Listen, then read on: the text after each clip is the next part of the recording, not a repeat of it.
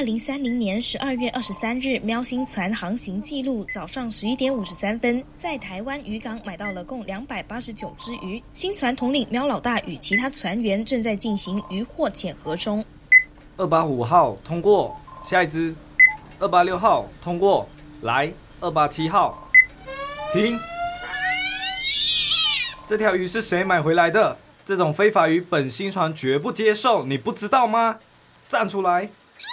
老大，对不起，是我买鱼的时候就一次放进袋子，没想到会混到非法鱼。下次不要再犯。喵星船吃鱼是有原则的。喵队长，请你把这只小花猫带到猫咪学堂，重新一对一教育。遵命。小花，喵老大其实人不坏哦。你刚进来一个月，所以他对你比较严厉，你千万不要介意啊。队长，我不会介意的。不过，猫咪不都吃鱼吗？合法非法有这么重要吗？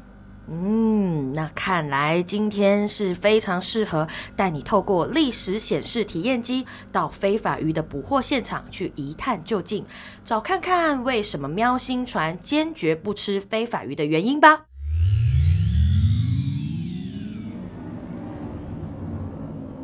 历史显示，体验机已经回到了二零二零年十二月二十三日晚上十九点五十八分。现在位置在福旺六十号的上方，请记得打开座椅前方置物柜，吃下翻译举落，以利了解事件。祝您体验愉快。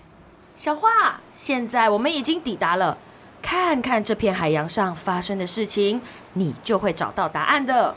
哦，好，我会看啦。船长，我跟你说，今天去买鱼啊。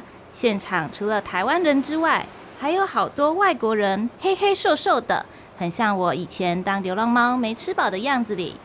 咦，等等，那艘船在干嘛？为什么把台湾国旗拆下来，换成其他国家的国旗？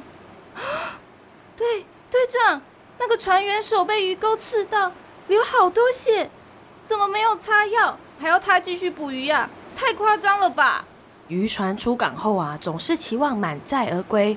看来这船长更重视捕到的渔获，而不是船员的性命。这样的案例不是只有这艘船发生而已，多年来可是有不少见呐。现在你再仔细听听船员们说话的声音，会更了解非法鱼的来源哦。哎，Sinoto，Kapten kapal suruh kita tangkap ikan hiu, bukan ikan tuna. Ini kan tidak boleh ditangkap. Awang ah, kalau kamu ingin selamat, kita harus tangkap hiu. Kalau tidak, kapten kapal akan marah dan memukul kita. Bahkan mungkin akan potong gaji kita. Ya Tuhan, maafkan kami. Dipaksa kerja 22 jam, kepala sangat pusing. 干，够讲话是你创阿笑，动作较紧呢。阿忠，你过去倒沙缸，知影也是因动作太慢，要安怎做吼？好的，船长，đừng trách tôi。Bất đắc dĩ tôi mới phải đánh các bạn。队长，我实在是看不下去了啦！那个船长命令船员滥捕海底的金沙，既然还指使其他渔工替他去打人，而且刚刚其中一个船员甚至说了，他连续工作二十二小时了哎！哦，如果二零二零年是这样捕鱼，难怪十年后的喵星船连吃鱼都要数量管制。现在你知道为什么喵星船绝不接受非法鱼的原因了吧？嗯嗯，这根本是血汗海鲜。如果喵星船的餐桌上出现这样的非法鱼，我吃下去也良心不安。既然你已经了解了非法鱼是怎么来的，那我们就可以搭历史显示体验机回去吃午餐喽。对对对，我好饿，我们快回去吧，队长。嗨，我是主持人豆腐。空中朋友们最近好吗？这几周的天气啊越来越冷，出门在外记得多加件外套哦。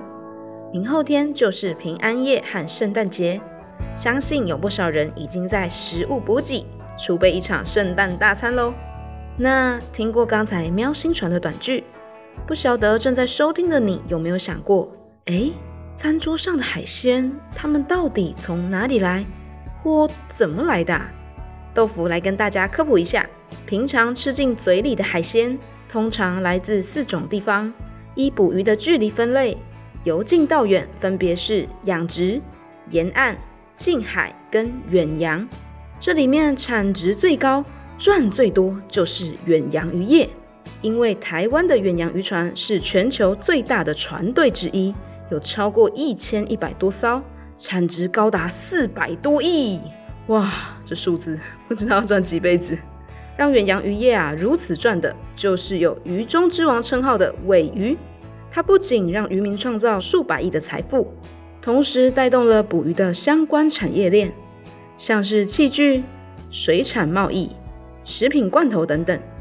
而这么多的海鲜，也不可能都留在台湾啦，主要出口到美国、泰国跟日本。豆腐观察了台湾渔业署二零一九渔业统计年报的数据后，发现一件事：这十年来，台湾的水产品贸易量在二零一五年后就跌了一大截，估计可能损失几个亿。而且二零一六到二零一九年间的贸易量，再也没有回到像二零一五年那么高了。这该不会没人买？如果你心中有这个声音，那你猜对了一半。正确来说，应该是不敢买或拒买。台湾对远洋渔船的监管不足，没办法有效避免非法渔捞，所以二零一五年欧盟就对我们发出了黄牌警告，希望台湾能够正视非法渔捞存在现今远洋渔业里，它产生了两大问题：一是海洋的资源危机，二是强迫劳动的人权危害。落在这渔业最底层的，正是东南亚渔工。目前约有两万两千多名，来自印尼的占最多数。远洋渔工的境外聘雇制度，让他们不必站上台湾的本岛，就能签订工作契约，甚至船主也可能完全不向渔业署登记。我们试着想象一下，当阿明在印尼上了船，我们要如何知道他的动向？如果无法追踪，船长可能在海上就把阿明转给了其他的渔船，或在某处让他下船。而这样的情况就像是幽灵人口。要是没人知道渔工的存在，当他们在船上发生超时工作、被虐待，又有谁能帮助他们呢？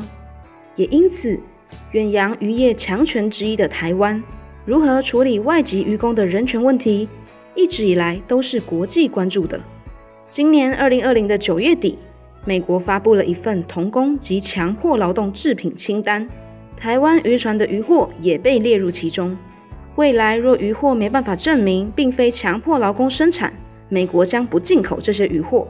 这个发布啊，除了影响台湾的渔业经济，也可能影响我们在国际间的人权声望。那身为消费者的我们能够怎么做呢？也许你能像喵星船的猫咪们一样。开始重视餐桌上的食物来源，不管是海鲜还是肉。如果在意吃下肚的食物，不希望家中也有血汗餐桌，可以线上查询产销履历、农产品，挑选认证的海鲜，也能多了解相关议题哦。例如绿色和平组织在海洋专案中有许多远洋渔业、外籍渔工人权的报道。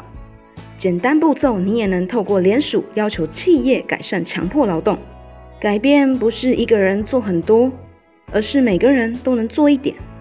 现在的二零二零还有鱼，但我们无法预知海洋的资源若继续放任非法捕捞，会不会十年后真的像喵星船一样，连吃鱼都要数量管制呢？今天布告栏时间就到这边。喜欢一落心境 Wonderland 的朋友，订阅追踪支持外，也欢迎分享给你的亲朋好友收听哦。豆腐在空中也提前祝大家圣诞快乐及二零二一 Happy New Year！我们明年见。